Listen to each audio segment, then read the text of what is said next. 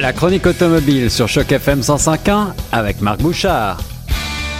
De retour sur les ondes de choc FM 105.1 dans l'émission du retour justement avec notre spécialiste de l'automobile Marc Bouchard qui va aujourd'hui nous parler de ce salon qui euh, fait converger tous les fous de technologie mais aussi d'automobile. C'est le Consumer Electronics Show, le CES de Las Vegas. Salut Marc. En fait, je dirais tous les fous tout court. On n'est même pas obligé de préciser. Alors, en effet, on, voit, on voit beaucoup d'innovations euh, complètement farfelues, je crois, au CES. Euh, mais il y a aussi des choses un petit peu plus réalistes et peut-être des automobiles ou en tout cas des concepts qui un jour descendront dans la rue. Oui, effectivement. Il y, a, des choses très, très flyées et je pense que celle à laquelle on peut penser rapidement, c'est celle de Mercedes-Benz, la AVTR pour Avatar. C'est inspiré directement, en fait, du film Avatar. On dit que tout ce qu'il y a, c'est, euh, bon, le design est organique, mais les composantes elles-mêmes sont organiques. On a même poussé l'audace jusqu'à dire qu'on avait des sièges en cuir vegan. Alors là, on va réconcilier euh, les, les, euh, les, amateurs euh, vegan de, à, l'automobile, au monde de l'automobile. Peut-être, c'est, j'imagine, aussi un véhicule qui est électrique. C'est un véhicule qui est électrique, c'est un véhicule qui est rempli de, de, de toutes sortes de gadgets. En fait, c'est surtout ce qu'on a voulu créer, c'est vraiment quelque chose de plus euh, comment je pourrais dire, on, veut améliorer en fait la, connectivité entre le conducteur et sa voiture et entre la voiture et son environnement. Donc, euh, bien sûr, le conducteur pourra personnaliser la totalité du véhicule. On pourra même avoir des réglages automatisés en fonction de certains capteurs à l'intérieur. Mais ce qui est particulier aussi, c'est qu'on a même des petits volets à l'extérieur, volets qui sont destinés à communiquer avec les personnes à l'extérieur de la voiture. Bon, ne me demande pas de t'expliquer comment ça fonctionne et qu'est-ce que ça veut dire exactement, mais c'est un peu dans l'esprit Avatar, si tu veux, là, parce que le président de, de, Mercedes est un fan de, euh, de, cinéma et il a donc choisi Avatar. Mais comme tu l'as mentionné, il y a aussi des voitures qui sont beaucoup plus réalistes euh, qui ont été présentées là. Je pense entre autres à euh, FCA, Fiat Chrysler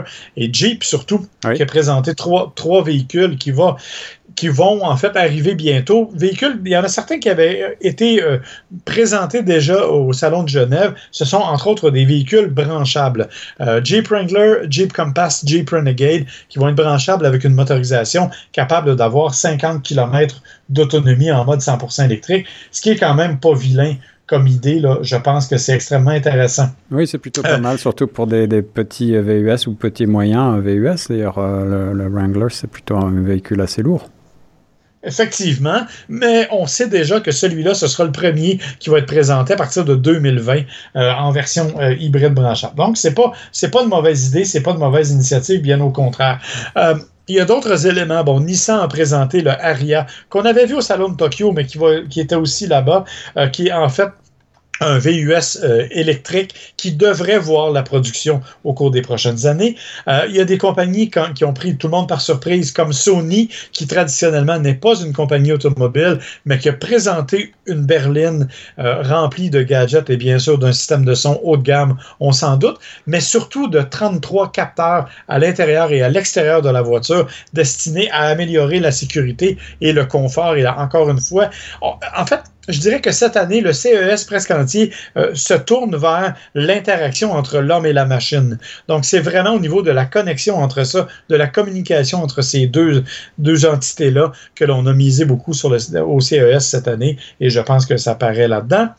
Et, grande nouvelle, il y a Byton. Byton, c'est une compagnie chinoise qui l'an passé avait surpris tout le monde avec un véhicule avec un gigantesque tableau de bord. On parle de 52 pouces de large qui était un écran vidéo complet. Euh, ben, cette année, on nous a présenté un véhicule qui est plus, euh, plus réaliste, je dirais, euh, mais surtout qui devrait arriver aux États-Unis à la fin de 2021. Si c'est le cas, ce serait la première compagnie chinoise à commercialiser officiellement des véhicules sur le sol nord-américain. Eh oui, là, ce sera encore une grande révolution, j'imagine, dans le monde de l'automobile ici.